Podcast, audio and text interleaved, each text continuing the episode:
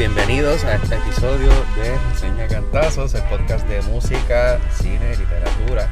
Nos acompaña Antonio Miranda. Y Jaime Rivera. Este, nos hemos tardado un poco en publicarlo porque, pues, por la situación que hay en Puerto Rico. Este, para los Que todavía sigue. que todavía sigue. para los oyentes internacionales, que ya hemos visto que tenemos oyentes en otros lugares fuera de Puerto Rico. Este, en las últimas dos semanas, eh, pues hay una actividad sísmica bien grande, ha aumentado Inusual. un montón, inusual. Eh, y estamos en un estado de emergencia. Afortunadamente en donde nosotros grabamos, pues quizás no tenemos una crisis tan grande. Han habido sus accidentes. Sí, hay, hay, hay accidentes, de- hay daños, pero quizás no son tan grandes como en el área sur de la isla, sí. que es donde está surgiendo el epicentro de casi todos estos temblores. temblores. Que pues nada, este le enviamos nuestra ¿cómo es? nuestra solidaridad. sí, claro, saludo. claro. Este, porque de verdad está fuerte. O sea, he visto fotos y literalmente lo que hay es destru- destrucción total. O sea, en esa Sí. está fuerte. Hay muchas casas y, y escuelas destruidas. Y- Sí, las escuelas. Bueno, y nadie Mira, se y siente seguro. Los esa- semestres es lo están por comenzar y. Hay mucha gente que aunque sus hogares siguen en pie y no, no les ha pasado nada, afortunadamente, pues por el temor, Sí. siguen durmiendo fuera de sus casas. Y sí, inclusive en mi casa están durmiendo en la sala. Sí. Hay, hay campamentos sí. de un montón de gente por ahí. este Y, y nada, hay, hay- hay también mucha ayuda de parte del pueblo y eso es muy bonito y muy bueno. Contrario al gobierno. Y pues, ya estamos viendo que están mermando un poco la, la, Sí, la porque- frecuencia y la intensidad de los temblores. Sí. Todos los días hay uno grande Todo- o, o fuerte por lo Sí. Pero ya como que va mermando poco a poco. El martes. ¿El martes fue? El miércoles, perdón. El miércoles hubo, hubo dos bastante intensos. Fue uno de 4.7 y otro de 5.2. Pero sí, todavía no, no ha ocurrido algo tan intenso como Sí. había pasado el sábado. El primero grande fue el 7 de enero, después Ajá. del Día de Reyes. Hoy es 17, básicamente 11 días después, 10 días después. Y todavía los estamos sintiendo. Pero nada, este tomamos la decisión de ya puesto grabar algo. Sí, sí, Tenemos pues. bajón. Queremos hablar un poquito de, pues, de las nominaciones de los Oscars que se- ya surgieron hace dos días. No podíamos ignorarlas. No podíamos ignorar esto. Y también queremos hablar un poco de música luego de, de las nominaciones de los Oscars. Así que pues aquí estamos. Sí, para variar, porque como era podcast de música y película y literatura, pues esta ocasión íbamos a hacer el episodio completo de música, pero creo que hay que hablar de las nominaciones a los Oscars, porque creo que están bastante controversial.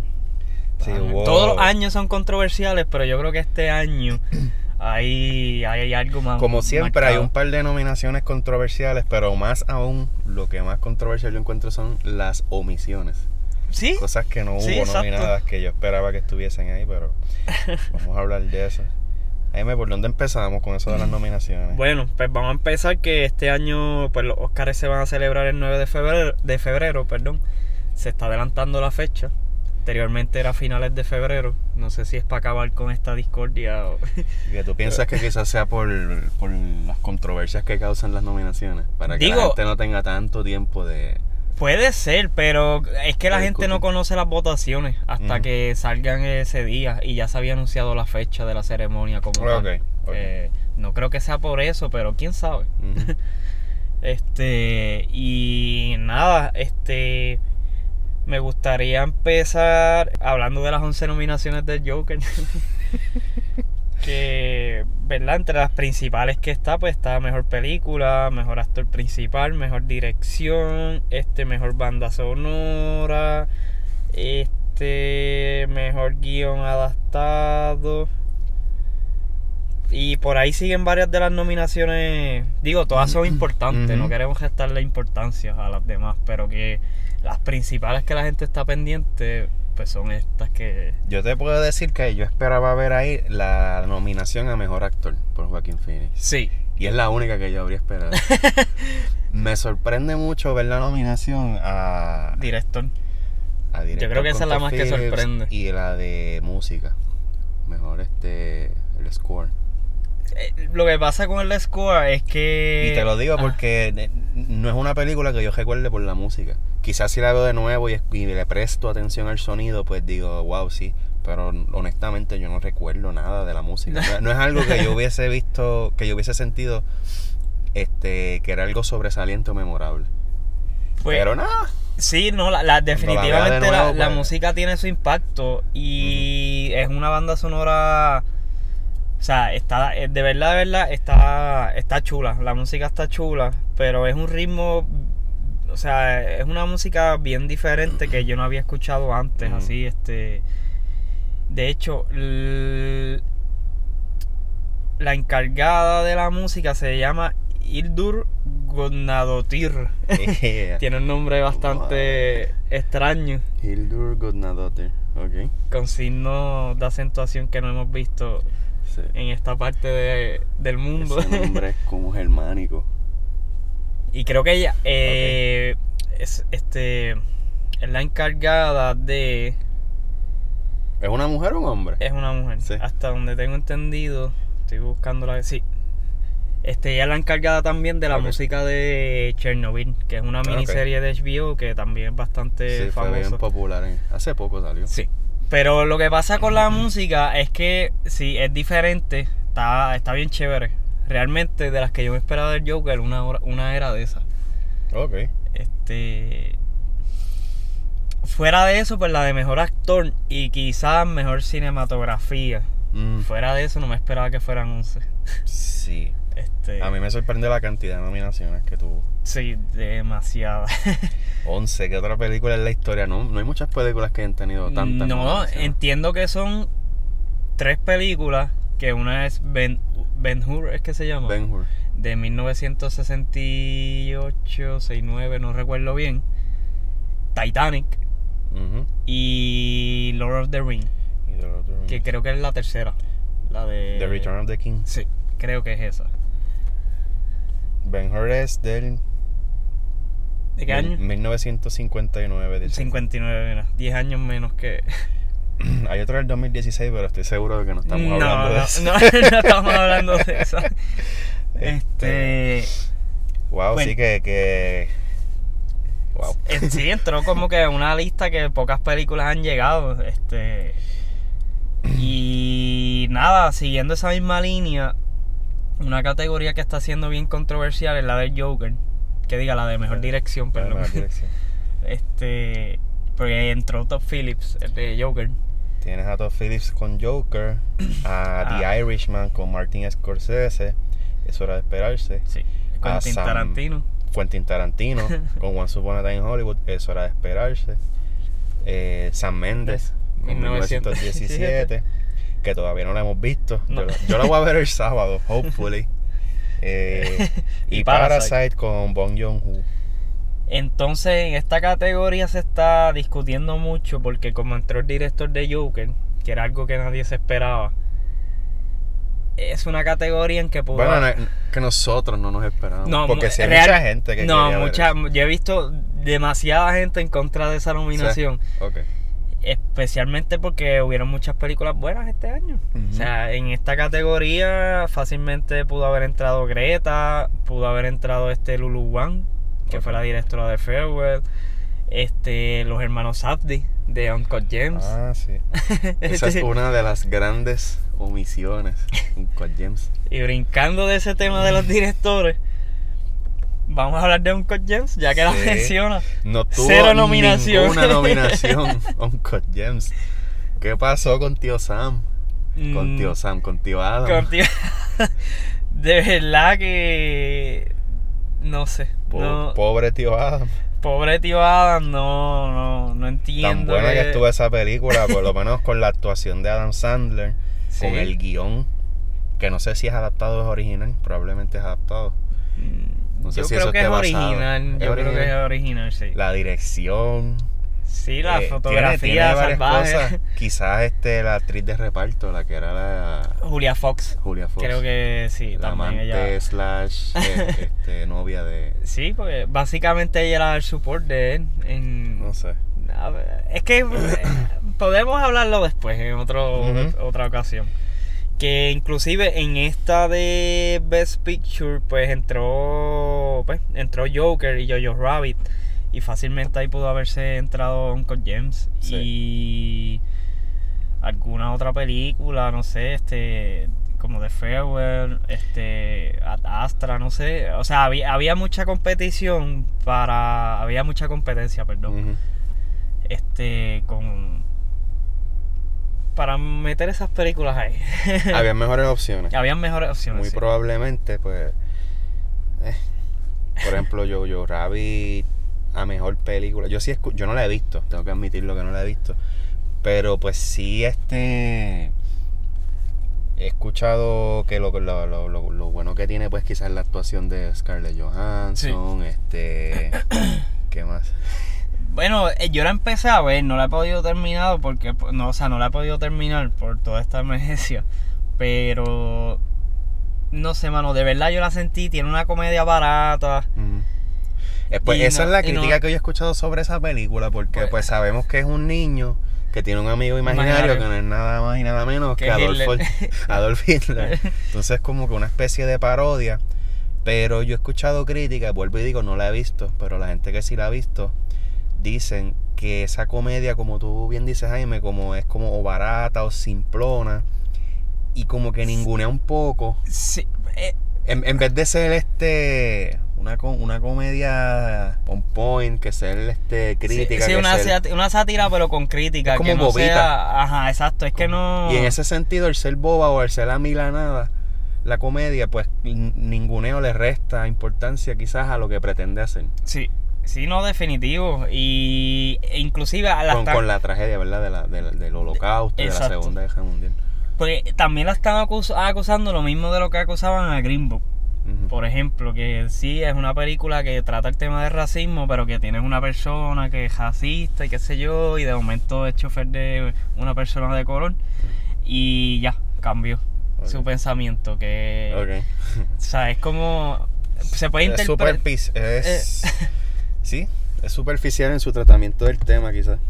Pues, ajá, pues en, en Jojo Rabbit, pues más o menos lo que pude ver, y les voy a tirar spoiler, pues, pues sí, están viviendo, este, pues durante la Alemania nazi y todo eso, pero entonces está este tipo de comedia, entonces como que Hitler motiva al nene a hacer un montón de cosas porque se burlan de él.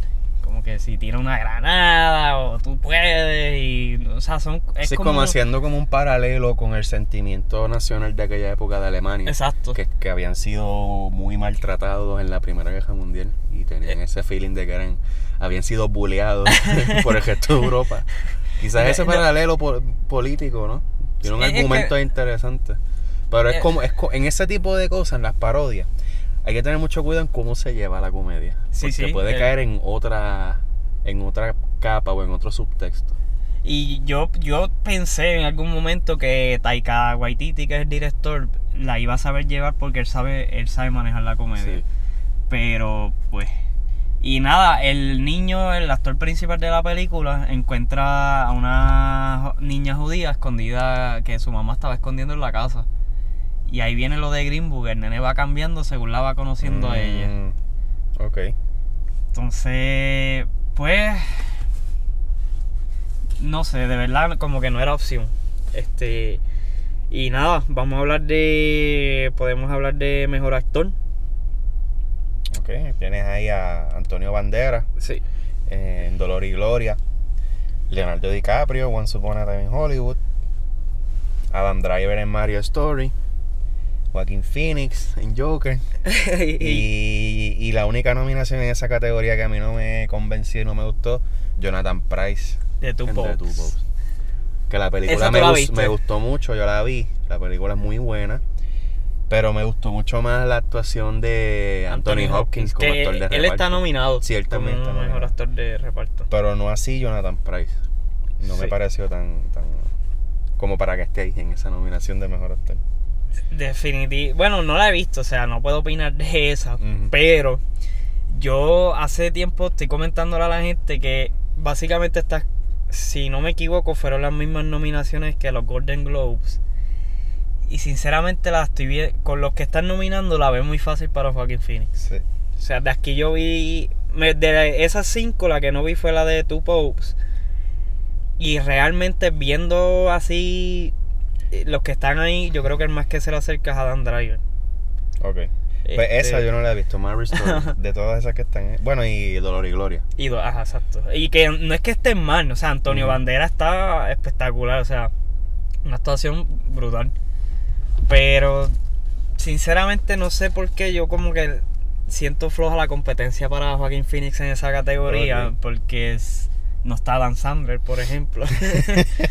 este, otro que pues yo... Fíjate, Leonardo DiCaprio vuelve a estar nominado. Sí, por y sexta ocasión. probablemente no, no se lo gane tampoco. en No, esta no. ocasión.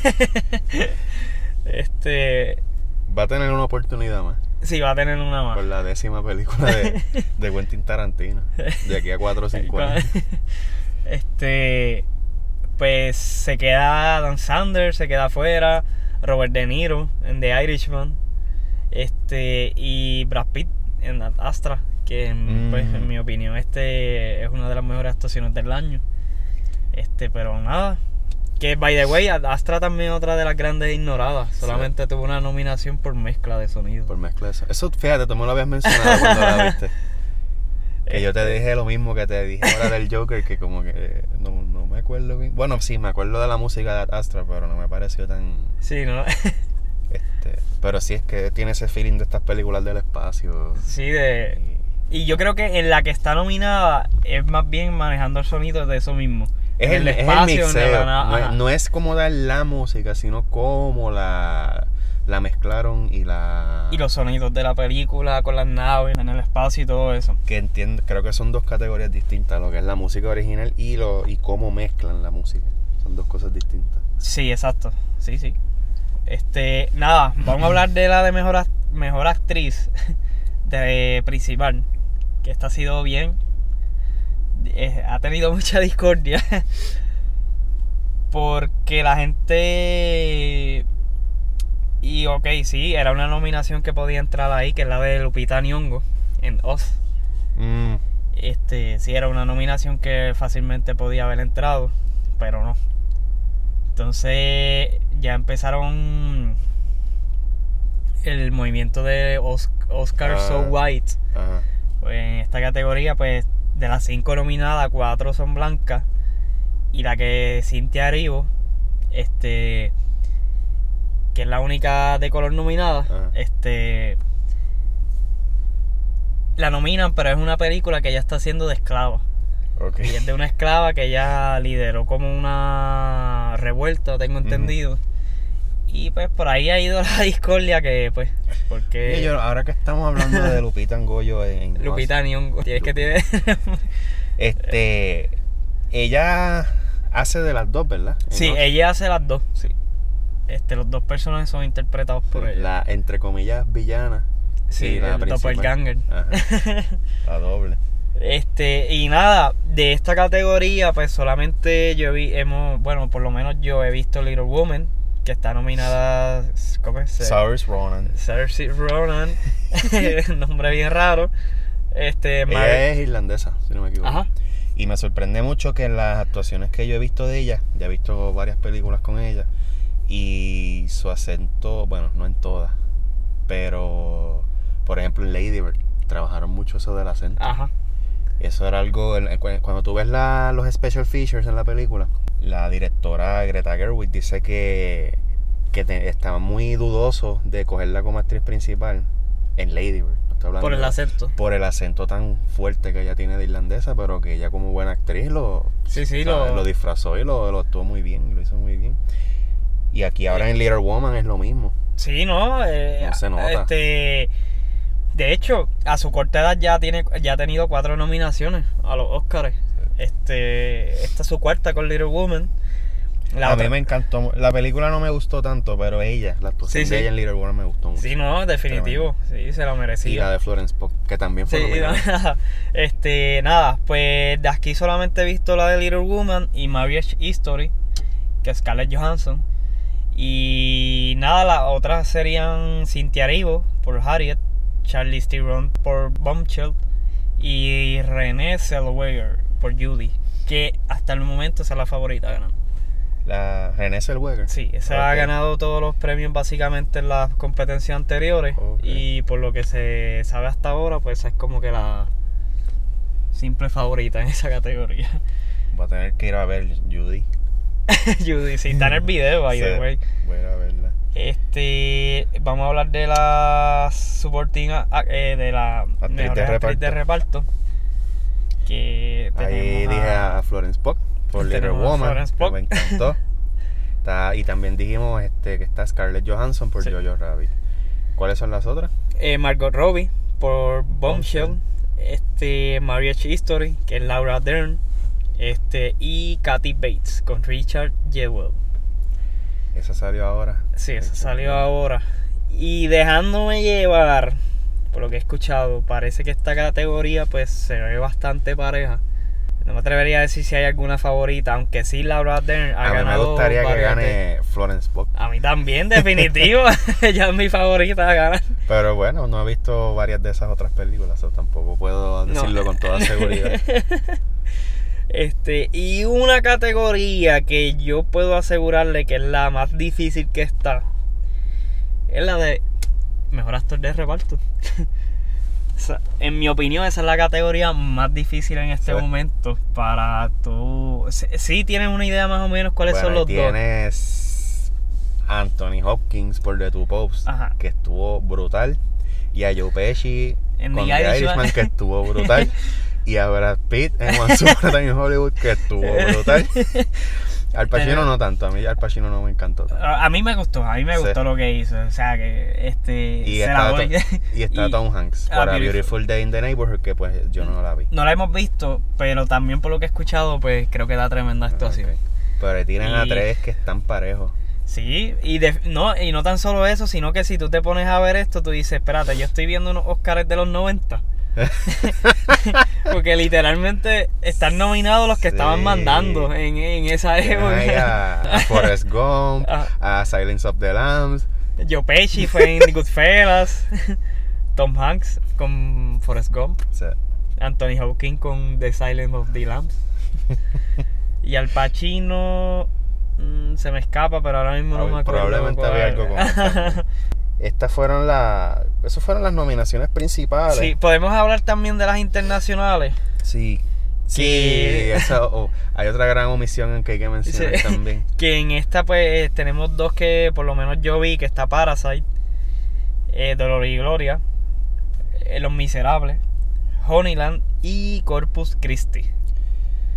Corpus Christi. Sí, que también hay una pequeña omisión ahí con Portrait of a Lady on Fire. Sí.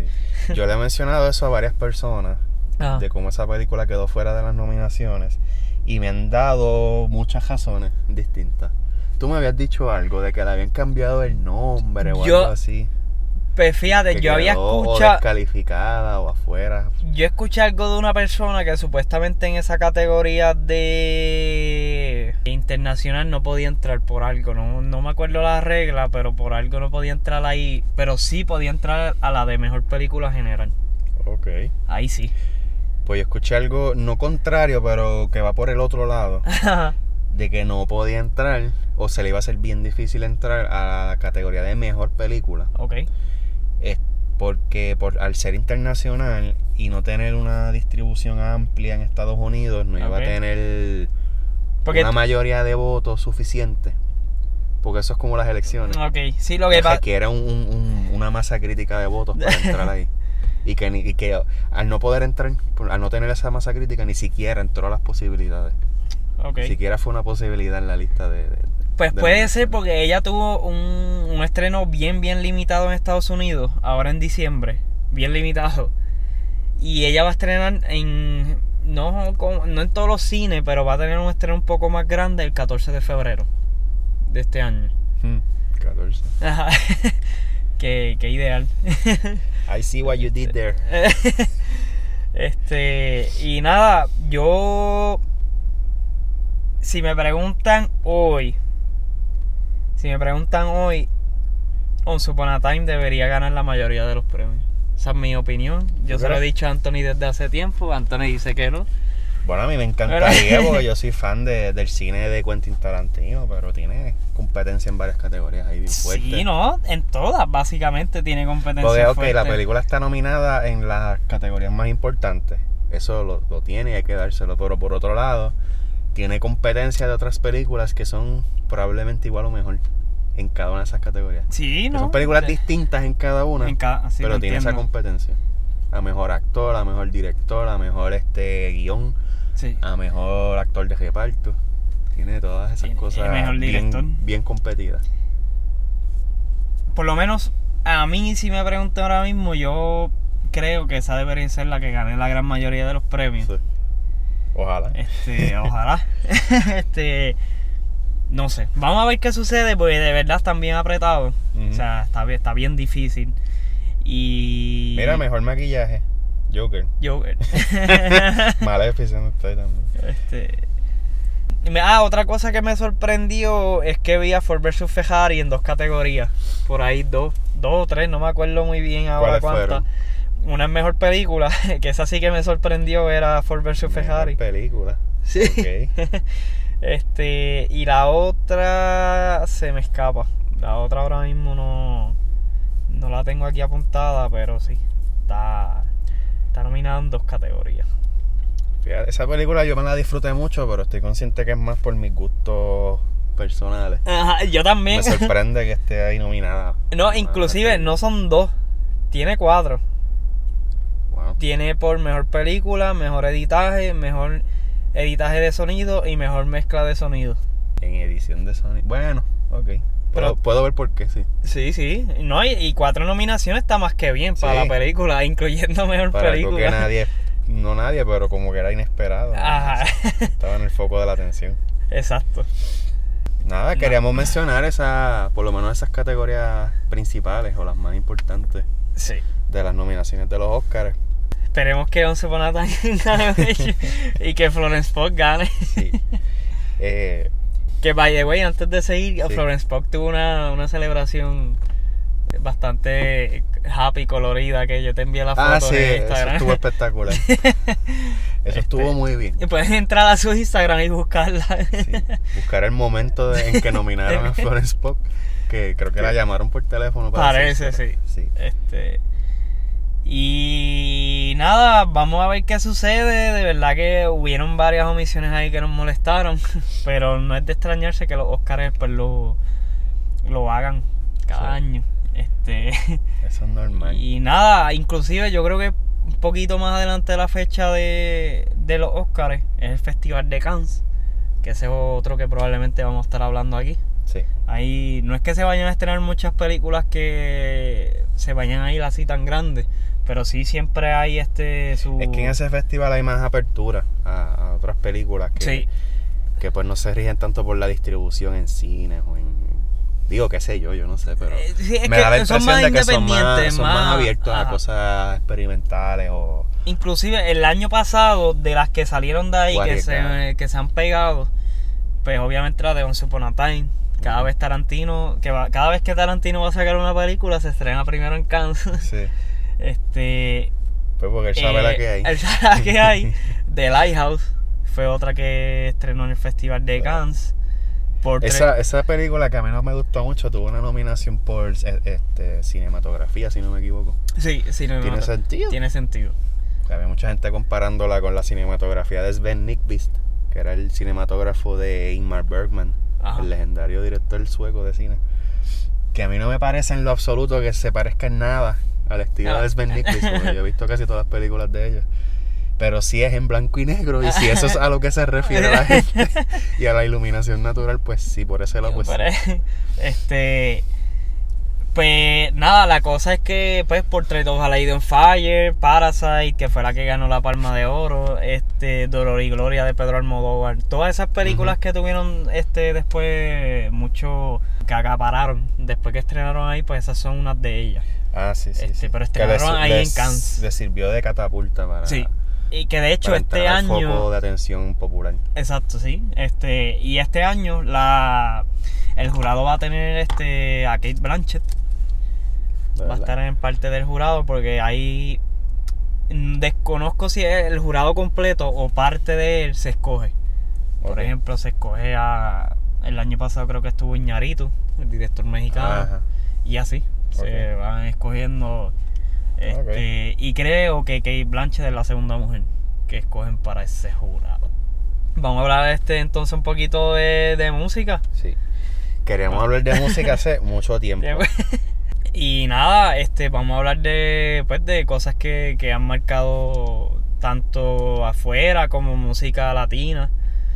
Este, y pues, ¿qué, qué fenómenos han ido marcando la música? Este, podemos empezar hablando por el crecimiento del streaming.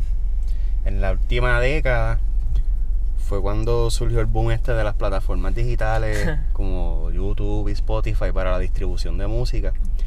Que no es que eso es de, de la década pasada, eso ya venía desde el 2000 o probablemente antes. Sí. Este, pero antes se veía como un problema. Pues por la piratería y, Exacto. y por los derechos de autor y qué sé yo. Pero llegó un punto en que hubo como que un cambio de percepción general Sí. en que eso se convirtió en una forma, una manera de hacer mercadeo y de hacer negocio. Sí, cuando sí. antes se veía como un problema.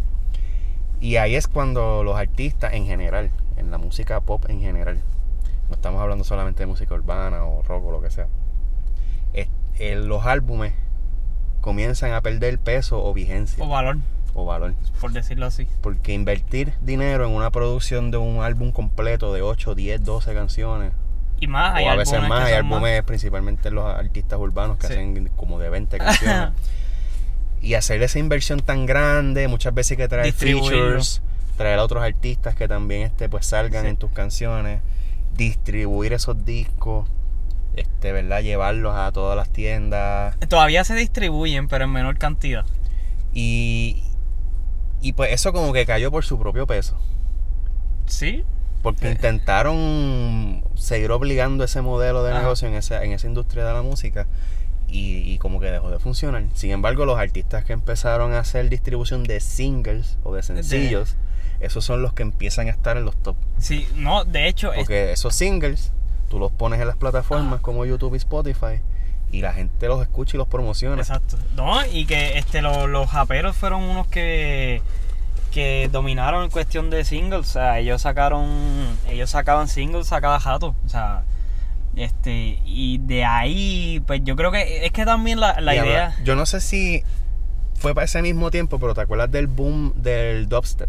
Ajá, sí, eso fue, fue eso fue el 2013, 2014. 2014 por ahí 2015. Pues para ese tiempo también, este, estos artistas de dubstep, que eran varios, pero el que más se escuchaba era Skrillex. Skrillex. sí. Él todo lo que hacía eran remix y features. No sé, él tenía música Sí. original de él, pero todo De lo que pegaba eran o remix o features. De Así. Viguera fue otro que De pegó bien Viguera, brutal. Este, Este, Pitbull. Pitbull, sí. Casi todos Pero Pitbull son feature y todo. Por eso. Sí.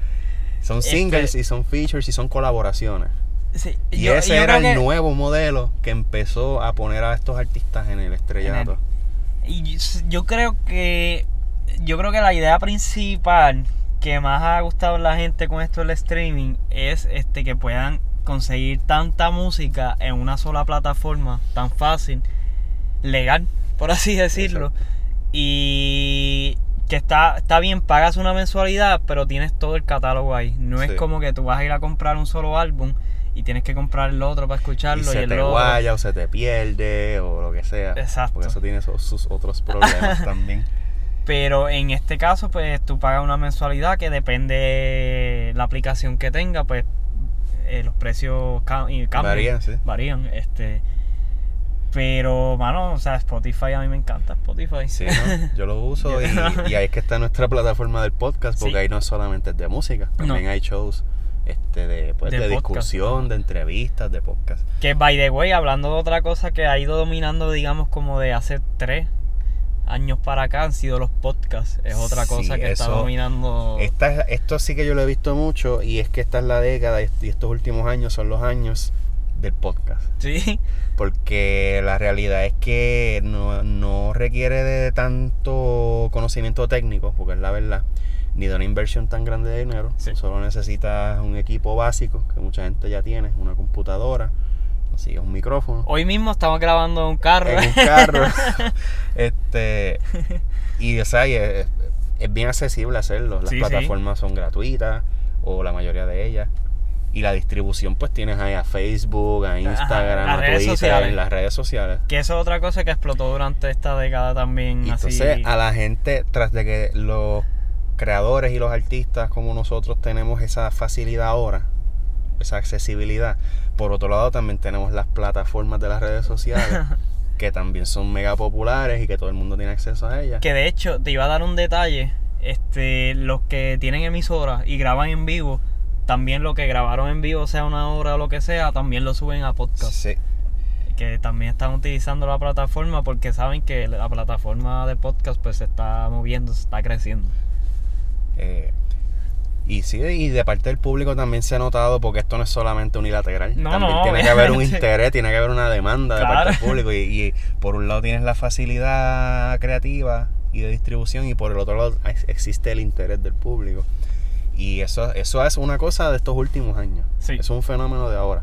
Que, eh, by the way, eh, también los artistas monetizan este mucho con el streaming. Hay personas que pues también lo convierten en un negocio, en una forma de ganar dinero.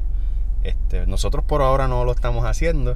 no. este, para librarnos pues de las promos y de, la, de, de los anuncios. De- Eh, pero sí hay personas que lo hacen y que esa es su vida. Hay gente que vive de eso. sí, definitivo. Y Este, pues con la música esto y, y esta tangente es para volver a hacer el, el círculo completo con, lo, con el tema de la música es lo que dijimos ahorita, que ahora esas plataformas y ese estilo de distribución se convierte en un negocio, no en un problema.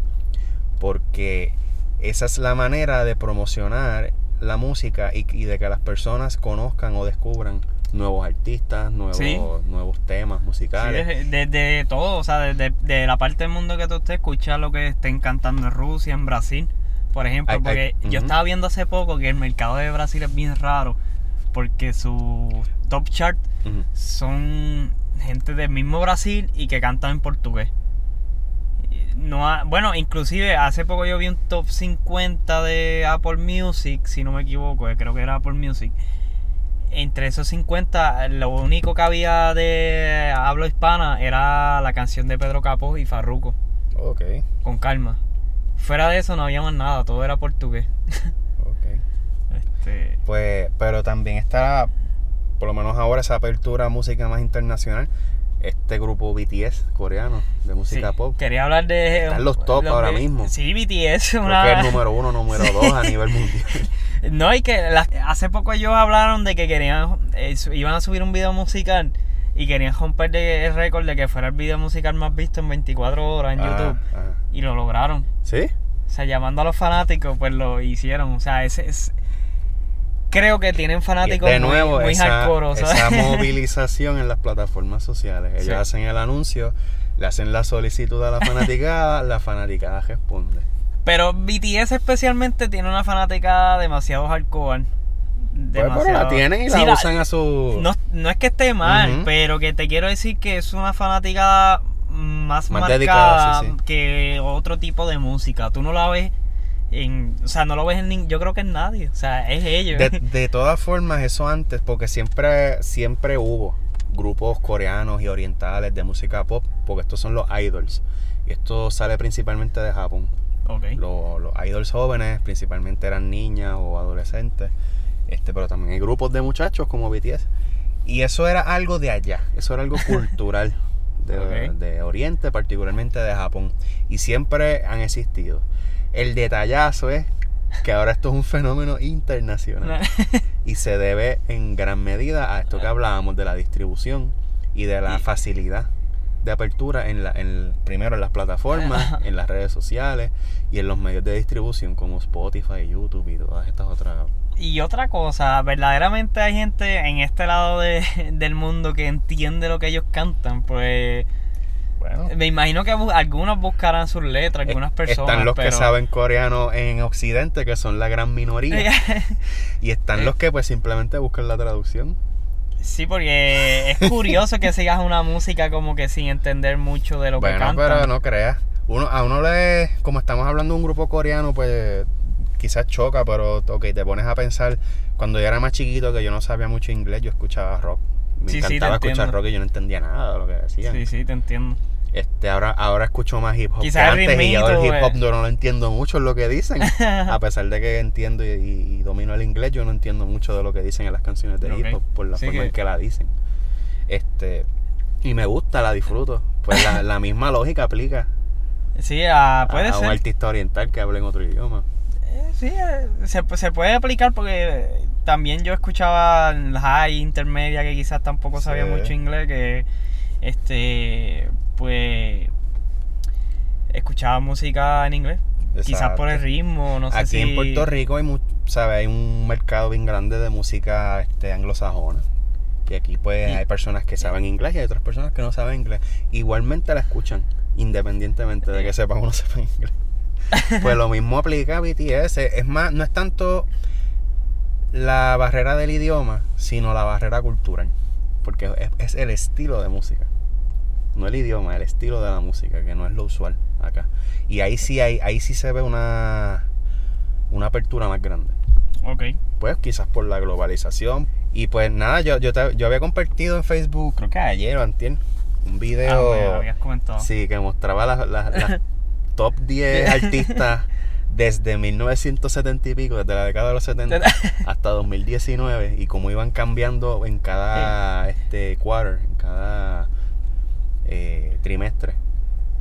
Desde todos esos años, cómo iban Ah, subiendo y ah. bajando y eso, eso, era- eso es casi terapéutico. Yo lo voy a buscar Lo, ya lo voy a subir después a la página de Reseña Ok. Cantazo para que la gente lo pueda ver porque es bien interesante ver cómo hay artistas que durante una década se mantienen en esos top, no solo en los top 10, en los top 3. Sí, que... Y como hay otros artistas por otro lado que, que son como un pico que surge y desaparece en un instante, en un segundo. Como, o sea, no sé si se acuerdan de Psy, el que hizo Gangnam Style, Ajá, sí, sí. que también era oriental, creo que era coreano. Sí. Y eso fue un tipo que llegó número uno, que rompió un montón de récords y que de igual forma desapareció. Sí. Y está en la nada ahora mismo. Este, otra cosa que este, hermano, el, el hip hop sigue este si- sigue dominando. Este, Sí. este esta década hubo mucho hip hop como con Kendrick Lamar, Sí. este Post Malone, eh, Cardi B, o sea, hubo Yo ahorita hubo estaba escuchando a, Kendrick Lamar, que yo no le había prestado mucha atención nunca. Ajá. Y me dio con buscar en Spotify. O sea, que te tira las cinco más escuchadas o las cinco que recomienda el artista, porque eso varía. Y en la número uno hay una que se llama Humble. Ok. Humilde. Yo creo que yo nunca, o si la he visto, no me acuerdo, pero nunca había visto una canción en Spotify que tuviera más de un billón con B de reproducciones. La, ay. Sí, yo sé que hay varias, pero yo que, que hubiese visto algo.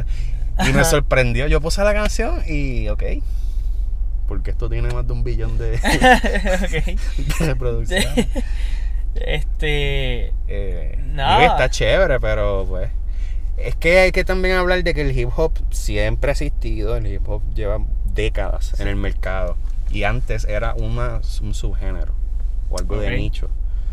Este, y, a- y luego de, yo te diría que después del 2006, ya en el 2010, es que coge este boom que tú mencionas. Sí que. Porque esta última década fue la del hip hop. Y de y hecho, es todavía esta década, si no me equivoco, empezó con Eminem sonando bien brutal. En, este, esa y en, ese, en ese video de, la, de los top 10 que te dije, que van subiendo y bajando, tú ves que a partir del 2000, del 2000 sale Eminem, se va al top 1, pero él era todavía un outlier. Porque Sí, pero, no era la te, norma. pero te quiero decir, entre el 2010 por ahí esa fecha, Eminem sacó unos discos que pegaron bien brutal. Sí. Y este. Que empezando esta década, él estaba sonando mucho. Estuvo Por sonando eso. mucho. Porque al principio en el 2000 él estaba arriba, pero él estaba solo. Eso es lo que quería decir. Ok.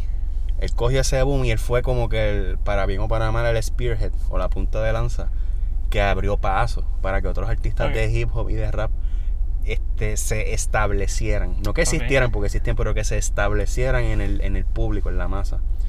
Luego de que Eminem está ahí, él estuvo como una década en los top. Rihanna aparece, que ya ella es más R&B, hip hop. Ajá. Este, Y pop Y- también, y un poquito de... Rihanna entonces le quita el trono a Eminem y están ahí peleándose como hasta el 2010 y del 2010 para adelante es que entonces tú ves este cambio de que De este montón de artistas. de- Lady Gaga, me imagino. Lady Gaga también salió por esa época, pero ya ahí había prácticamente muerto el rock. Sí, que ya, tú me ya habías no había contado. así este bandas que estuviesen pegadas arriba. Y de hecho, empezando esta década, como que vemos muchos artistas eh, pop que estuvieron bien pegados. O sea, estamos hablando de que quizás si Lady Gaga fue de 2008, quizás un poquito para acá. Ujú, Pero 2010 eh, vemos a cantantes como Katy Perry, sí. este Taylor Swift, este muchas de esas artistas que en, en esos años fueron como que boom. Quería decir un brutal. detalle de Katy Perry. Yo creo que la última canción de rock, rock puro, o, bueno, o rock, por lo menos rock pop rock, pop rock, vamos a ponerlo, que no está así tan mezclado con otros géneros, que pegó, que estuvo number one, fue de Katy Perry en One of the Boys, el álbum de ella de. Que ahí pegó la Ah. canción esta, I kiss a girl. and-" Ajá, ajá. Pues ahí había una canción también al principio que era de rock Ok. y que también estuvo pegada en los top. Y esa es la última canción de rock que yo recuerdo que estuvo así.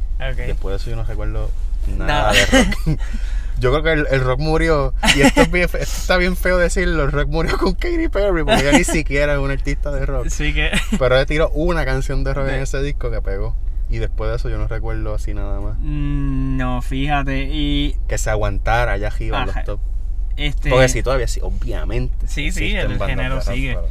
Este. y Tú, tú ya- buscas lo- los mejores artistas de rock del año pasado o de la década y tú dices, esto no es rock. Bandas que me gustan, por ejemplo, 21 Pilots. Ajá. A mí me encanta 21 Pilots por la lírica y el estilo y todo. Pero ellos los ponen como artistas de rock. Ellos no son rock. Rock. Ellos no son una banda de rock. Y así, tú, o sea, tú ves lo que está en esas listas y eso no es rock. Sí, es que pues. quizás es como la redefinición de lo que ahora está. Claro, los géneros evolucionan. El hip hop también lo Sí. critican. Hay gente que los critica al género como tal. Porque se ha convertido en el mumble rap que llaman. Ajá. que es todo así, todo lo mismo. Pero eso es simplemente la evolución del género porque Post Malone, que es como que ahora mismo el máximo exponente del hip hop, y él es mumble rap. Eso es lo que él canta, mumble rap, y lo hace bien. O sea que no es que ese estilo esté mal, es Sí, sí, cómo, lo cómo lo ejecuten. También quería hablar. Ah, Justin Bieber fue otro que Sí. empezando esta década marcó con Baby. Esa canción que Sí. rompió, yo creo que todos los charts de todos los. Para bien o para mal. para bien o para mal. Este. Tiró un single nuevo, me dijiste ahorita, ¿verdad? Sí, que no ha sido bien recibido. este, y nada, me gustaría ahora hablar un poco de la música latina Sí. y cómo ha crecido en esta década, porque No me vengas a hablar de despacito porque me... me lamentablemente hay que hablar de despacito, aunque ya estemos hartos de la... Hay algo que mucha gente no sabe, que esa, peli, esa película, esa canción, que fue tan exitosa y que pues sí es buena, o sea, yo no voy a De decir que es hecho, mala, es buena. Para que tengan una idea, el video más visto de YouTube es Despacito. Despacito, y por mucho. Ok, El segundo lugar está bien por debajo. Sobre, yo creo que sobre 4 billones Y o es algo un así. video que si lo ven es bien sencillo, En La Perla, en San Ajá, Juan. es sencillito, es chulo y todo, pero sí. que pues curioso, Sí. un video normal, no, es- no es una producción así estrafalaria como hacen este, algunos artistas de pop. Sí, sí, sí. Inclusive algunos de reggaeton ya están haciendo mucho eso. Por ejemplo, Ozuna, con el primer sencillo que te había mencionado, Hasta que salga el sol. Ajá. Si tú ves el video musical, parece Avatar. O sea, este, la, la Que parece una ¿cómo es que se llama el mundo de Avatar? Pandora. Este, Pandora. Parece como si llegara un Pandora y, Oh. o sea, es, es grande el Sí, video. es que se nota que ahí metieron dinero. Ajá. Pues, que no necesariamente eso es lo que hace falta. Exacto. Que quería decir también que Despacito, que fue tan exitosa, todo el mundo sabe cuál canción es esa. Sí. Que es de Luis Fonsi y, Y Daddy Yankee. Daddy Yankee, pero quien escribió esa canción fue Erika Endel. Y esa canción es de Erika Endel, Ok. que fue una mujer. Y ella fue la Era- genio detrás de esa canción. Ok. Sí, el artista, el artista, el que tiene la cara en el cover es Luis Fonsi, porque él es el artista principal. Y Daddy Yankee, que es el feature. Ok. Pero la que escribió y la que hizo y la que produjo esa canción fue Erika Endel. Y ella Pues es una, ella es una curioso. escritora de música Yo pop creo que yo, yo creo que yo había escuchado Sí. algo de ella hace poco con esa, en relación con esa canción. Sí. Que eso Este- hay mucha gente que no lo sabe. y eso es un, No, un dato muy un interesante. dato muy me acuerdo. interesante. Sí, que lo escribe. Y- Porque es que yo escuchaba la letra de esa canción y pues como, como música pop este, y con elementos pues urbanos, pues tiene su letra quizás con, con aspectos, no toda la canción, pero partes que son como ¿Qué? controversiales o quizás un poco machistas y cuando tú buscas lo escribe una mujer. sí, sí. que- Pero nada, es todo pues por pegar y por vender, eso es un negocio. Claro, claro. No, y principalmente este, pues Daddy Yankee, obviamente, que sabemos que sus últimas canciones no han sido muy buenas, que digamos. Este, todo ha sido comercial. Mm, Y como yo te dije, curiosamente Daddy Yankee, las últimas canciones que ha sacado, en todas ha tenido que hacer un challenge en las redes sociales, no sé si para que pegue o Sí. para que el mundo se entere de la canción, porque lo hizo con calma, lo hizo con que tire para adelante, O sea que todas salen Y- con un hashtag. con un hashtag y un challenge. Empieza con el challenge del baile y es como que, Mm. ok, no sé. No, no está Este- mal que utilicen ese No, no. recurso, pero que se vea una tendencia que tiene, necesita, tiene la Ne- necesidad de- de ponerle el hashtag y el reto para que la gente pues se involucre más Sí, y la exacto. escuchen más. Este, y otra cosa, pues esta década que la música latina, digamos que todo, desde el pop latino hasta otros géneros, han tenido que in- incursionar un poco de, de sonido urbano a su música. Sí. Y eso O yo lo encuentro malo. Sí, te A mí me gusta el género urbano, pero en- y esto yo lo llevo diciendo hace años cuando hablo con otras personas sobre música. ¿Por qué ahora la música popular tiene que ser toda, toda, invariablemente, el 100% o el 99%, para no exagerar, tiene que tener aunque sea un versito o un- una estrofa? Y no, de- y no tanto el verso, no tanto ni el verso la estrofa, sino también las pistas de sonido y Es que los mismos artistas han cambiado su estilo. Sí, sí, Pedro Capó es uno. Shakira es otra. Shakira Gente que no tiene nada, que no tenía Shakira nada sacó una que canción ver con Anuel con AA. el género urbano. Ellas, ellos hacían otras cosas. Ajá, por eso. Y se vieron en la necesidad de ponerse incluso a cantar como Es que, fíjate, yo no en el sé estilo rap. si te A entiendo. rapear, a rapear. Es Dejar que- su estilo musical, vocal, su vocalidad, este, que los identificaba Ajá. para rapear. Porque eso es lo que vende. Sí, sí, es que Y eso a mí me molesta. te entiendo, ¿no? Te entiendo. Este, porque se están saliendo de lo que es su género, o sea, Ajá, están haciendo otra cosa y de su identidad. Por ejemplo, como te mencioné, Pedro Capó empezó cantando música más suave, romántica y demás. Y ahora de momento pues está haciendo muchas canciones urbanas, Sí. como la de Con Calma. Está, está maleanteoso. Y obviamente eso es lo más que el dinero que le produce, pues Sí. con calma ha sido un hit mundial. Y pues ahí es que está el dinero, o sea, Sí. se van a Y meter. esto no por- es culpa de los artistas, gente. Esto es culpa de nosotros. Digo, si lo queremos mercado. ver como culpa, hay yo lo estoy diciendo que es culpa, hay gente que lo ve como virtud o gracias a mercado, el mercado, el y nosotros, cómo se mueve el nosotros mercado. como consumidores, somos los que estamos promoviendo eso. Sí. Pues yo te iba a decir que, por ejemplo, con el género urbano, la, gener- la década de, de, dos- de 2000 a 2009, Ujú. pues estuvo marcada por mucho dembow, este, mucho había maleanteo, o sea, era la movie, Ujú. este, como le dicen. Vivirse la película del maleante, de- del jebulero, del belicoso. Sí. Después en el- del Es una forma de hacer Sí, música principalmente urbana. Y desde el 2010 quizás hasta el 2015 un poco, lo que fue ese género urbano que creció fue per- y fue perdiendo un poco de esencia porque empezaron a, a irse un poco más comercial. Sí.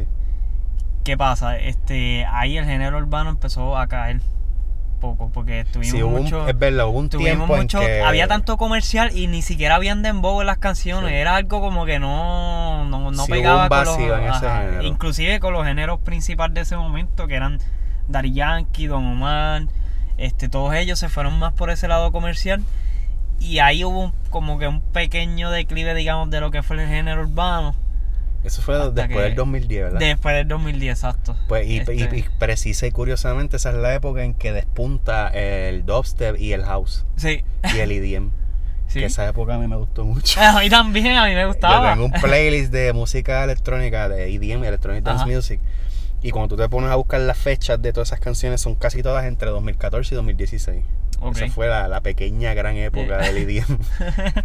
y el dubstep que salió antes de eso, como del Ok. 2010 al 2013. Y muchos de esos DJ ahora están haciendo muchas pistas para artistas. Y, y Este, tiene que ver con eso porque es lo que pega, la música pop, música Exacto. popular, es lo que está pegado y lo que la gente quiere escuchar en el momento. Y si, y si esa época fue la de la música electrónica, EDM, dubstep, house, pues obviamente van a dejar de escuchar los otros géneros Ajá. como la música urbana. Y tiene sentido que en esa misma época el reggaetón y el rap, por lo menos latino, ba- baja un tuvo poco. un declive, Ajá. tuvo una- un bajón. Y el, y el dubstep es, es juvenil, o sea, Sí. es una música bastante juvenil, este que quizás por eso tuvo mucho arraigo mundialmente. Sí. Aquí en Puerto Rico hacían festivales, de 4 a 5 festivales de Yo llegué a dubstep ir, y yo creo, a un concierto de, de Skrillex. Aquí. Sí, allá en el viejo San Juan. Yo sé que yo lo vi una vez. Fue una, fue una noche bien alucinante. Yo vi cosas ahí que yo nunca he visto y yo creo que no voy a volver a ver en mi vida.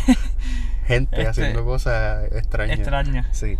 Pues nada, a lo que quería decir es que no es como hasta final 2015-2016 que ahí el género urbano vuelve a despuntar, pero vuelve a despuntar con una nueva Con un nuevo generación estilo. de donde poco el de trap. explota.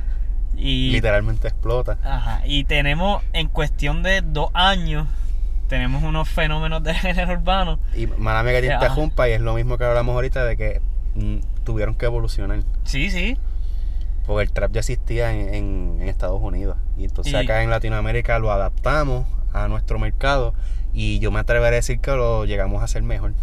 Sí, eh, ha sido un Porque el, el, el trap existía hace mucho tiempo en Estados Unidos, pero era un subgénero. Y aquí lo hemos convertido en el, en el género principal urbano y popular. Y hasta el día de hoy Así hasta sigue siendo el hasta el día de hoy. Este, y como te digo, eso, por ejemplo, por ejemplo lo- esos artistas que nacieron con eso del trap, pues han sido unos fenómenos que en cuestión Sí. de dos, tres, cuatro años han hecho quizás lo que muchos artistas del género urbano les tomó 10 Décadas, o 12. Y nada, de ahí tenemos a Ozuna, Bad Bunny, a Anuel, este, Al pobre Almighty. al pobre Almighty que cayó Que en mi opinión, cuando de- salió hace varios años, para mí, él Sí, era sí. El, más, el más talentoso de todos no, ellos. Él tenía una lírica salvaje. Y el tipo está loco, loco, loco. El No, tipo ya está, está perdido. El tipo está tan fuera de control que ya me da esta pena. Sí, a mí también. Y nada, vamos a ir cerrando la conversación porque Anthony. Sí, yo tengo que irme a trabajar. Entro ya mismo, en ocho Este- minutos. Y nada, como vamos a seguir esta conversación luego de la música quiero no seguir hablando otras cositas de, sí, sí, claro. del trap y de dónde sale eso. Este, nada, vamos a dejarlos con este episodio a principio de año para ver si calentamos motores. Este es el, primer gustito de- del tema de la música, que por fin nos sentamos a hablar de lleno de eso. de lleno. Y nada, esperemos que nos sigan acompañando este, en este tema. Vamos a seguir viendo películas y hablando Claro. de ellas.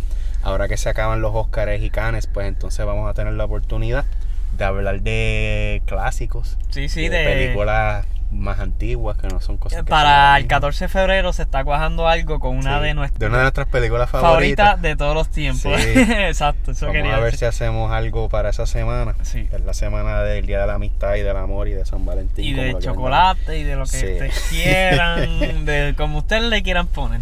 Pues nada, sí, tenemos esos proyectos. Vamos a empezar a hablar de cositas un poco más clásicas, vamos a Sí. hablar más de música y yo también les voy a estar trayendo cositas de literatura y de lecturas que hice el año pasado que les quiero recomendar para los que les guste leer. Y pues nada, ese fue nuestro episodio de Reseña Cantazos en el 2020, El primero. el primero del año, luego de los terremotos, Con los terremotos. con los terremotos todavía. Probablemente pasó uno en lo que estuvimos hablando Sí. aquí y no nos dimos cuenta. Pero... Lo bueno que tiene un carro es que no lo siente. Eh, bueno, Tiene que ser bien fuerte depende de la magnitud. Pero nada, esto fue Antonio Miranda Jaime Rivera. y nos vemos en la próxima.